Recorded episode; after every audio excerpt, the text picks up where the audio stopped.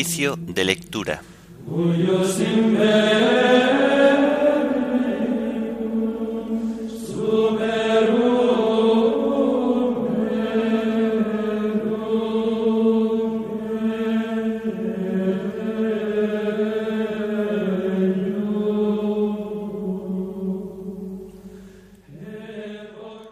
Lunes de la decimoprimera semana del tiempo ordinario. Himno de laudes, llenando el mundo. Antífonas y salmos del lunes de la tercera semana del Salterio.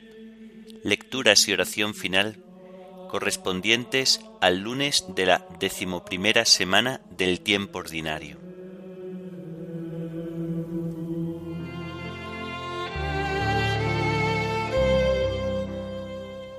Señor, ábreme los labios y mi boca proclamará tu alabanza.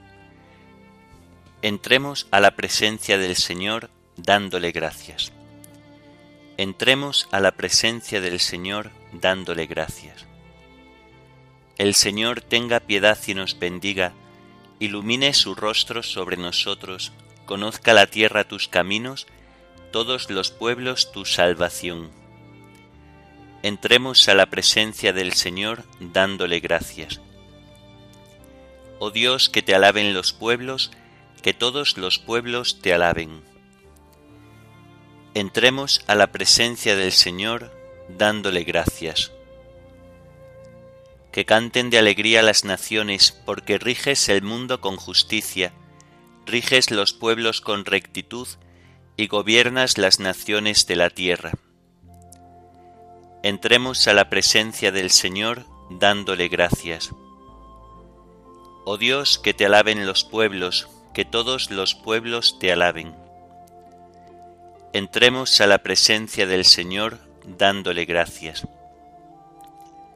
La tierra ha dado su fruto, nos bendice el Señor nuestro Dios, que Dios nos bendiga, que le teman hasta los confines del orbe entremos a la presencia del Señor dándole gracias. Gloria al Padre y al Hijo y al Espíritu Santo, como era en el principio, ahora y siempre, por los siglos de los siglos. Amén. Entremos a la presencia del Señor dándole gracias.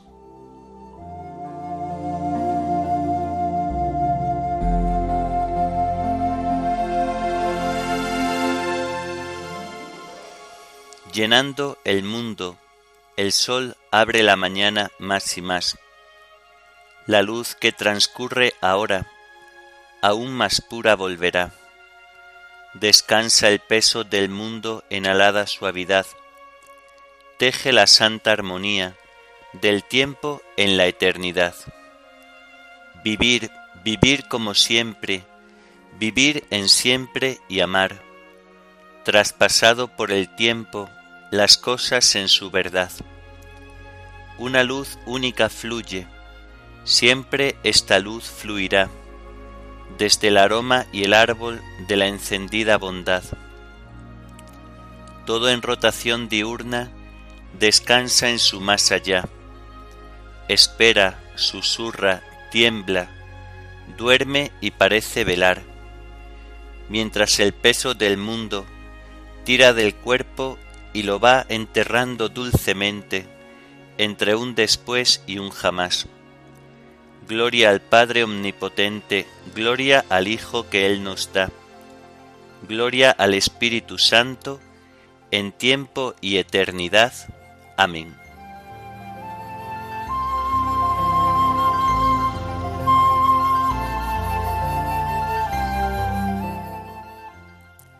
Vendrá el Señor y no callará.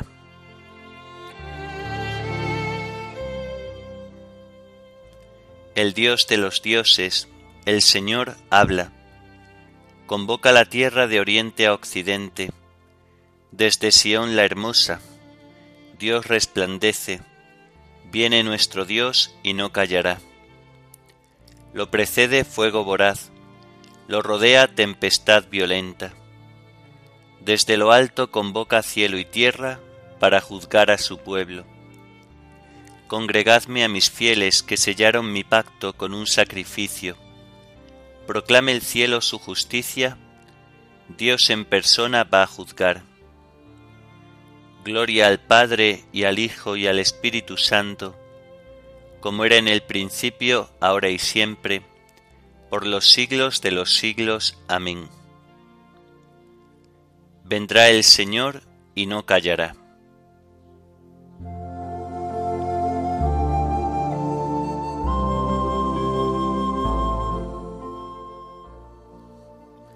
Ofrece a Dios un sacrificio de alabanza.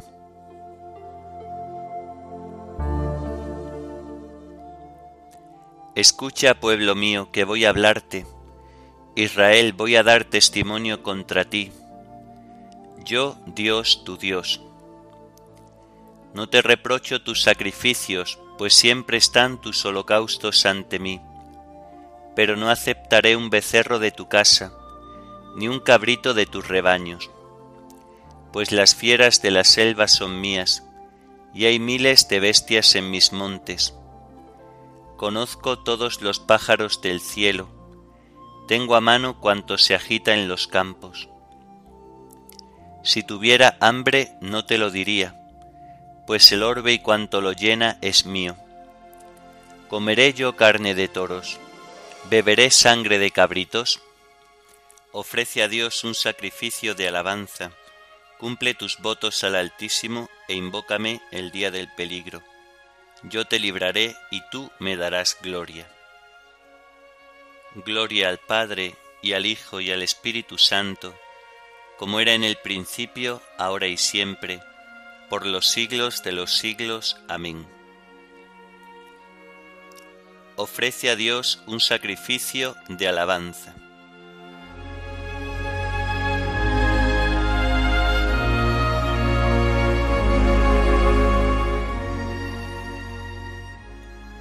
Quiero misericordia y no sacrificios, conocimiento de Dios más que holocaustos.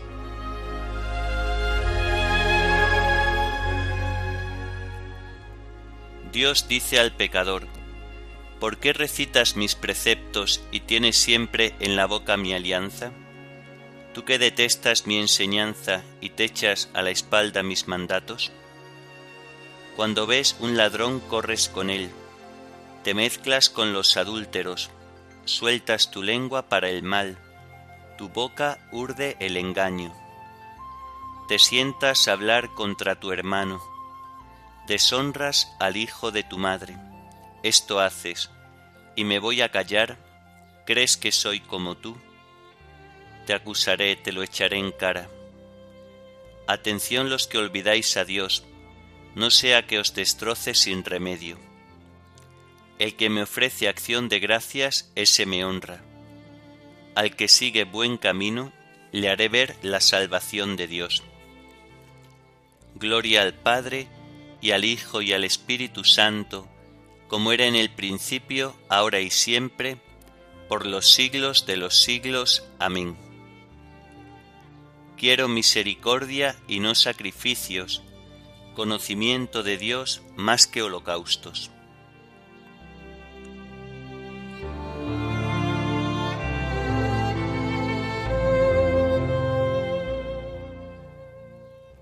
Escucha, pueblo mío, que voy a hablarte. Yo, Dios, tu Dios.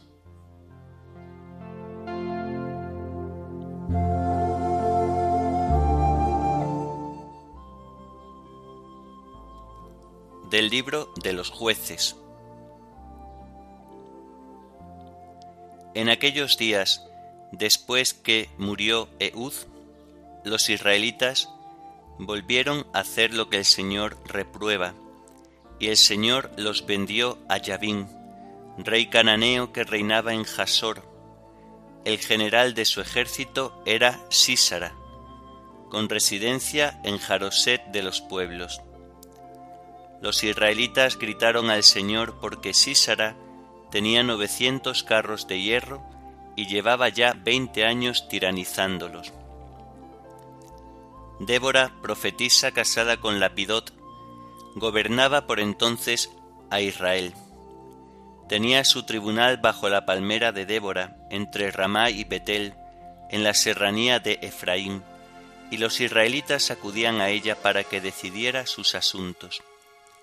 Débora mandó llamar a Barak, hijo de Abinoán, de Cadés de Neftalí, y le dijo, Por orden del Señor Dios de Israel, ve a alistar gente y reúne en el Tabor diez mil hombres de Neftalí y Zabulón, que así será general del ejército de Yavín, yo te lo llevaré junto al torrente Quisón, con sus carros y sus tropas, y te los entregaré. Barak replicó, Si vienes conmigo voy, si no vienes conmigo no voy. Débora contestó, Bien, iré contigo, ahora que no será tuya la gloria de esta campaña que vas a emprender, porque así será lo pondrá el Señor en manos de una mujer. Luego se puso en camino para reunirse con Barak en Cadés. Barak movilizó en Cadés a Zabulón y Neftalí. Diez mil hombres lo siguieron y también Débora subió con él. Heber, el kenita, se había separado de su tribu, de los descendientes de Jobab, suegro de Moisés, y había acampado junto a la encina de Sananín, cerca de Cadés.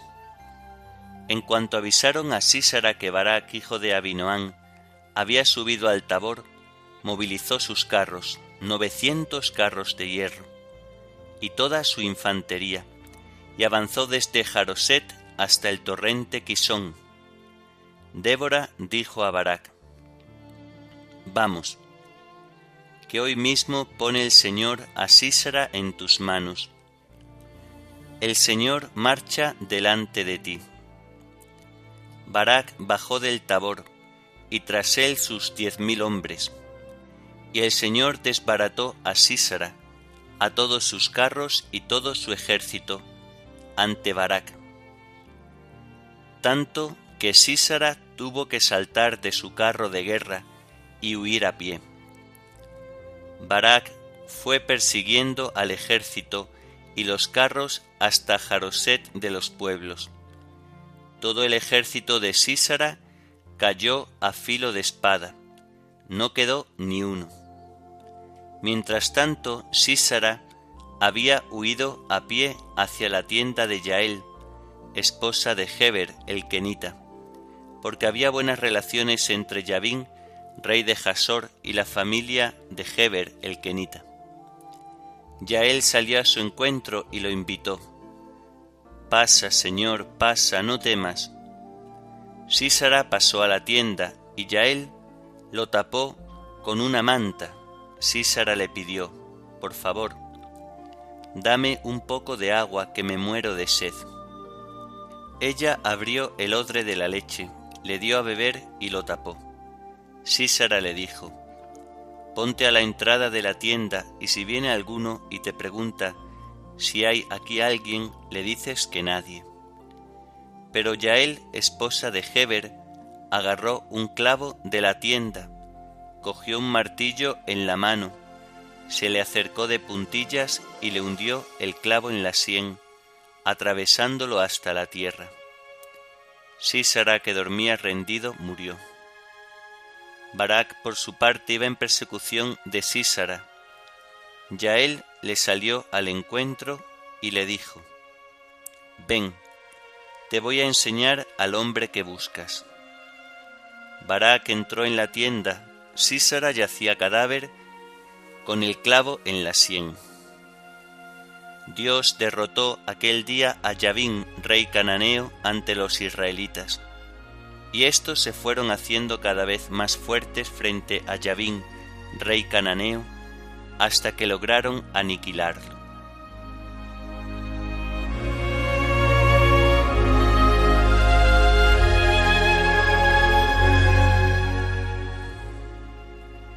Lo débil del mundo lo ha escogido Dios para humillar el poder, de modo que nadie pueda gloriarse en presencia del Señor, pues la fuerza se realiza en la debilidad. Lo débil del mundo lo ha escogido Dios para humillar el poder, de modo que nadie pueda gloriarse en presencia del Señor, pues la fuerza se realiza en la debilidad. Dios ha escogido lo que no cuenta para anular a lo que cuenta, pues la fuerza se realiza en la debilidad.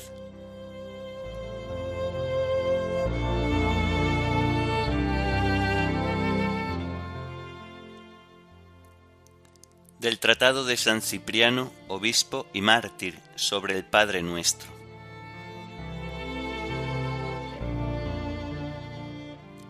Ante todo, el doctor de la paz y maestro de la unidad no quiso que hiciéramos una oración individual y privada, de modo que cada cual rogara solo por sí mismo. No decimos, Padre mío, que estás en los cielos, ni el pan mío dámelo hoy, ni pedimos el perdón de las ofensas sólo para cada uno de nosotros, ni pedimos para cada uno en particular que no caigamos en la tentación y que nos libre del mal. Nuestra oración es pública y común, y cuando oramos lo hacemos no por uno solo, sino por todo el pueblo, ya que todo el pueblo somos como uno solo. El Dios de la paz y el Maestro de la concordia, que nos enseñó la unidad, quiso que orásemos cada uno por todos, del mismo modo que Él incluyó a todos los hombres en su persona. Aquellos tres jóvenes encerrados en el horno de fuego observaron esta norma en su oración, pues oraron al unísono y en unidad de espíritu y de corazón. Así lo atestigua la Sagrada Escritura, que al enseñarnos cómo oraron ellos, nos los pone como ejemplo que debemos imitar en nuestra oración.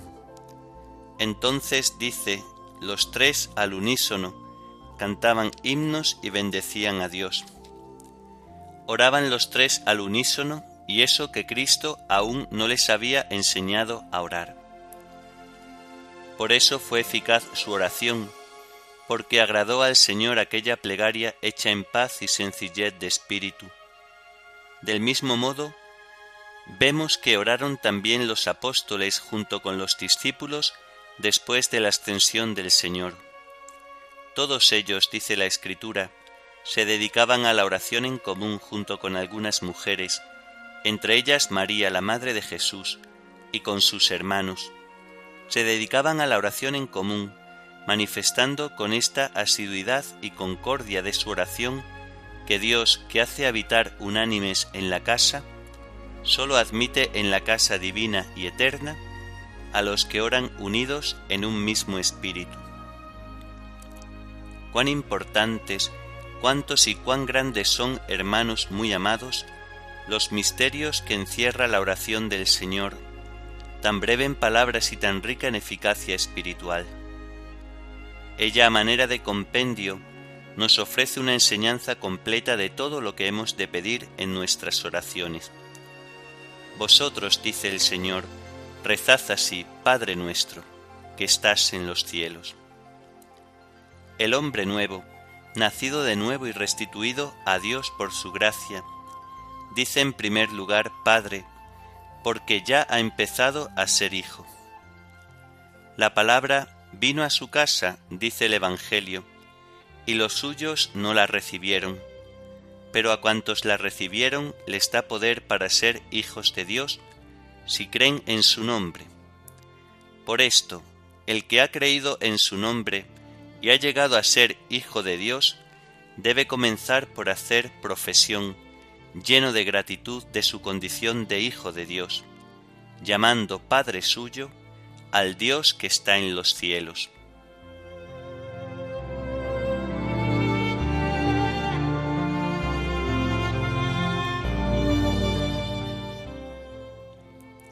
Contaré tu fama a mis hermanos, en medio de la asamblea te alabaré. Contaré tu fama a mis hermanos, en medio de la asamblea te alabaré.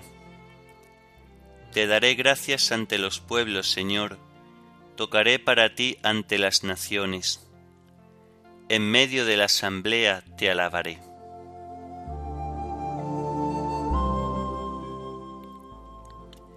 Oremos. Oh Dios, fuerza de los que en ti esperan, escucha nuestras súplicas y pues el hombre es frágil y sin ti nada puede, concédenos la ayuda de tu gracia para guardar tus mandamientos y agradarte con nuestras acciones y deseos. Por nuestro Señor Jesucristo, tu Hijo, que vive y reina contigo en la unidad del Espíritu Santo, y es Dios por los siglos de los siglos. Amén. Bendigamos al Señor, demos gracias a Dios.